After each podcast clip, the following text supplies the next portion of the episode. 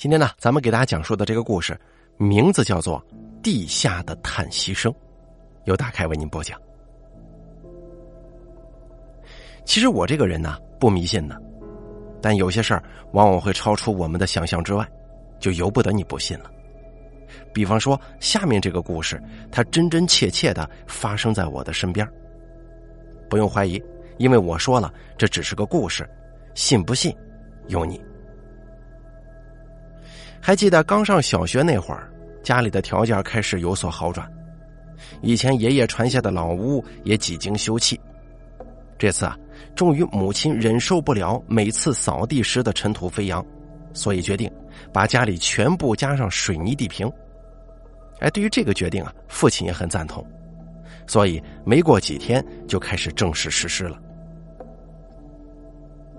九十年代初的水泥地坪不像现在的地板地砖，那个时候只是简单的用水泥、黄沙混合之后把地面平铺而已，所以实施起来呀也很快，没两天时间，家里一半以上的面积就已经整的差不多了，就差最后的收尾工作。因为整改的时候还是夏天嘛，所以父亲决定把家里的东西临时搬到门口场地上。用雨布盖着，等施工一半之后，把东西先放这一半，另一半再另行施工。盛夏时节雨水较多，为了防止不必要的麻烦，父亲跟母亲就利用晚上的时间进行收尾工作。那天晚上，我跟姐姐在屋外露天场地上搭起的床上睡着了，父母他们还在继续工作。因为一开始施工有点不小心，在边角处没整理好，留了个坑洞在那儿。父亲为了整体的美观，于是呢拿起铁锹，在旁边的沙土混合物当中铲了一锹，取些泥土把那个坑洞补平。可没想到，正是因为这一锹，父亲用力过大，竟然入地三分。而在铁锹离土的那一刹那，分明现出了一截森森白骨呀！那节白骨在昏黄的灯光之下散发着鬼魅的气息。当时父亲因为忙于工作，所以没有在意，以为是动物的骨头，也怕母亲知道了之后会胡思乱想，所以随手又铲了一锹土，将刚刚挖出的坑洞给填上去了，然后填上石子儿，盖上水泥，把那个埋骨的地方置于了地下。这收尾工作很是顺利。第二天，家里放在场地上的东西全部搬了回去，放在那个已经整理好的板屋里。因为只整理出了一个房间，所以父母将我的姐姐们安排在房间里睡，而我则跟他们睡在堂屋。那天晚上，父母又在忙于给地面铺石子儿，我就早早的睡了。睡到半夜的时候，我忽然被一阵冷风给吹醒了。剩下的堂屋内从来没有过这样的阴风啊！我当时惊吓而起，努力的喊着妈妈，可任凭我怎么努力，却也叫不出口。与此同时，我听到一个声音在不停的召唤着我。我不自觉的赤着脚下床，走到堂屋中间，耳朵贴着地，像是在听些什么。同时啊，我也分明听到从地下传来一个声音：“好闷呐！”给我们留点空间吧。那个声音一直重复着，由大及小，在寂静的夜晚，像是一根尖锐的利针，直刺我的耳膜。我努力的捂着自己的耳朵，不去听那个声音，可那个声音仿佛不经过我的耳朵，而是从胸前穿入，直刺我的心怀。我拼命的挣扎着，试图去摆脱那个声音，可一切都是徒劳的。终于，急切当中，我撞到了墙壁，一股暖流从头顶向两边散开，没过脸颊，流到嘴角，只感觉一股甜甜的腥味直冲脑门，然后我就晕倒在地了。第二天，当我醒来的时候，已经到了上午，一睁开眼，看见父母正焦急的坐在床头，他们见我醒来，急切的询问着我发生了什么事儿。我把我脑海当中的记忆如实向他们说了。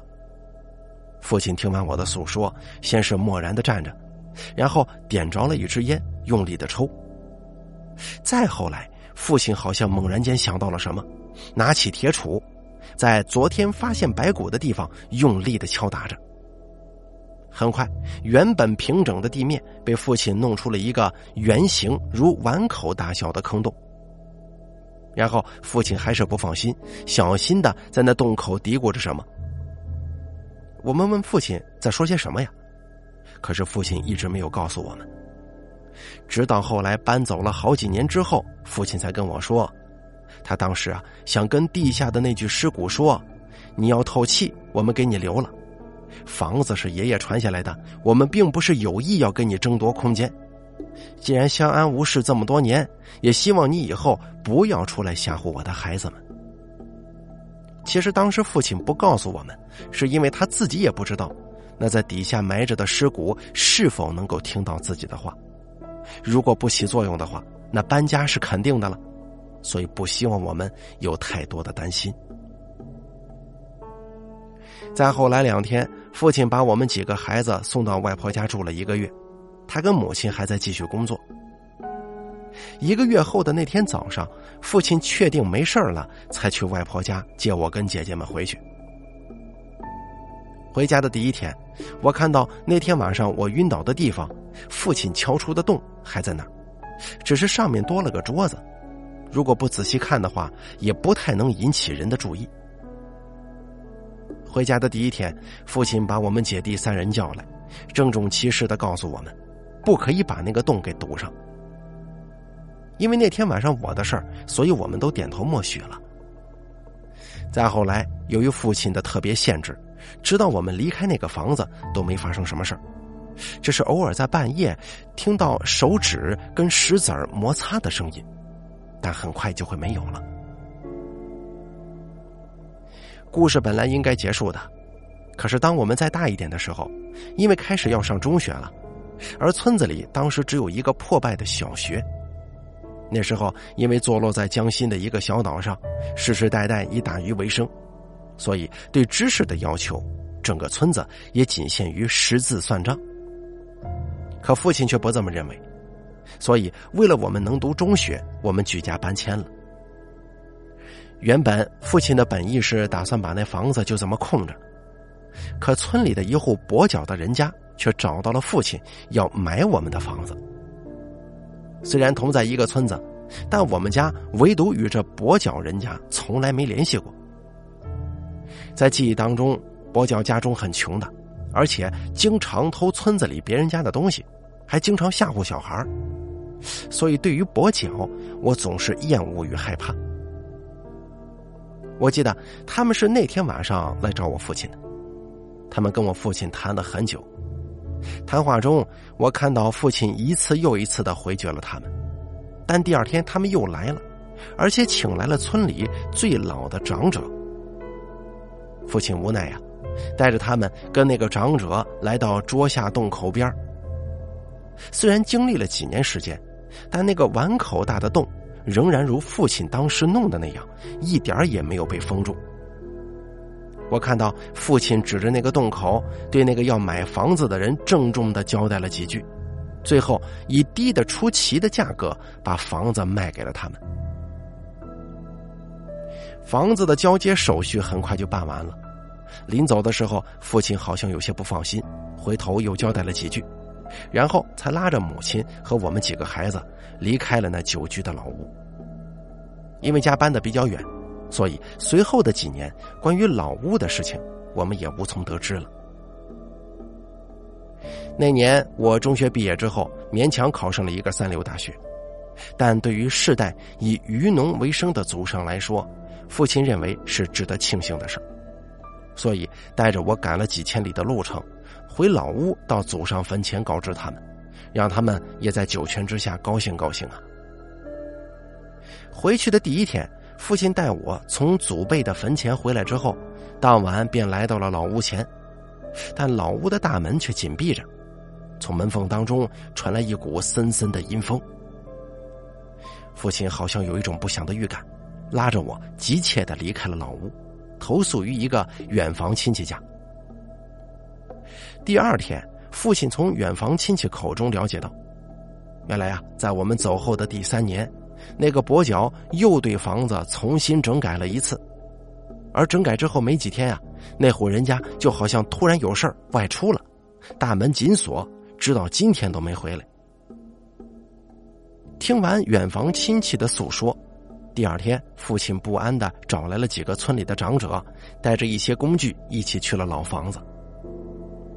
那生了锈的门锁几经敲打就脱落下来了。推开门，吱呀一声，门头上的灰尘洒落下来，呛得大家伙直咳嗽。这屋子里特别暗呢。进门之后，父亲就直奔那个先前留有洞口的堂屋中央。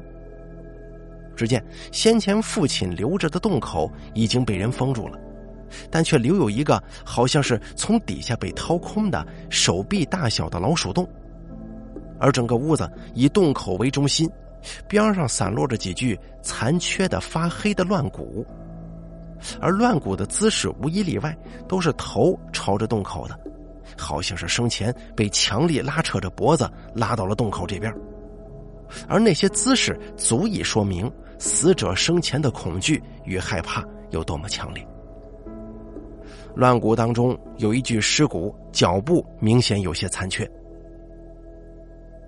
看到这一幕，父亲身上腾起了一股无名怒火。父亲从老屋里找来一只铁镐，猛地举起，从那个洞口砸了下去。那原本阴暗的洞口忽然有鲜血飞溅开来。这莫名的鲜血惊得几个长者一身冷汗，父亲也是心中发毛。随后，父亲用力撬起那块水泥地坪，在镐头的力量之下破了一大块。镐头却多了一具硕大的老鼠尸体。随父亲来的众人见父亲发怒的铲起地坪，也都帮起忙来了。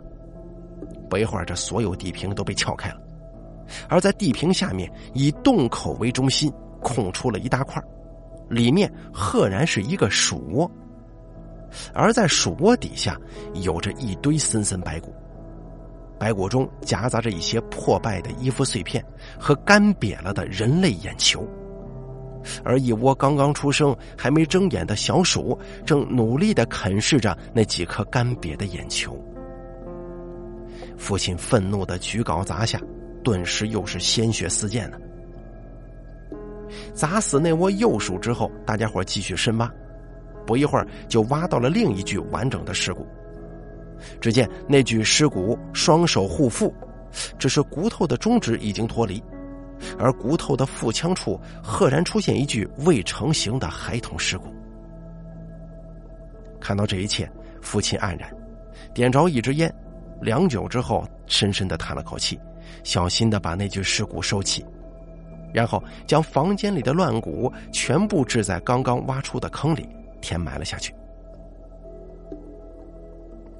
散走众人之后，父亲给我说了一个故事。早在几十年前，村子里有一对恋人，他们像很多恋人那样打小青梅竹马。可是，当他们到了婚嫁的年龄，却因为女孩家族的种种原因阻挠着他们在一起。后来啊，那对恋人终于禁不住家人的压力，一起外逃了。不久之后，他们有了自己的孩子，可他们害怕家人对他们的压力。直到他们又怀孕了的时候，终于不愿意在外漂泊了，想给孩子一个稳定的家。于是呢，他们就顶着压力和对未来的恐惧回到家中，希望家人能够原谅他们。为了得到女方家族的原谅，男人在女方家门前足足跪了八天呀。除此之外，他们再也没有别的方法祈求原谅了。可是他们并没有得到宽恕。女方家族的族长给男人提了一个非常耗时的难题。当男人想尽一切办法完成之后，得到的却是女人已经被送走的消息。男人带着第一个孩子痛苦的寻找着女人的下落，一直找了几个月，后来就不找了。再后来呀，有人经常看见男人半夜对着一个土堆说话，人们说男人可能是疯了。后来的几年，男人拼命干活，然后在那个曾经对着说话的土堆上盖了一个独门独户的房子，房子传给了他唯一的孩子，孩子又传给了他的孩子。他传给孩子的时候，告诉他要守着他一生一世。可是当他孩子再往下传的时候，因为太爱自己的孩子，所以只把这个事儿当成故事告诉了自家孩子，并没有告诉故事中人与他的关系。他只让他尊重故事。或许有一天他会明白他的用意吧。而他呢，就是他的爷爷，他是他的父亲，他则是我的父亲。那个故事中的女人跟跛脚的是一个姓。故事说完之后啊，父亲小心的把那具收起的尸骨埋在祖坟旁边了，然后带着我回到了老屋。那天晚上，我们睡在老屋，想着父亲的故事，久久不能安睡。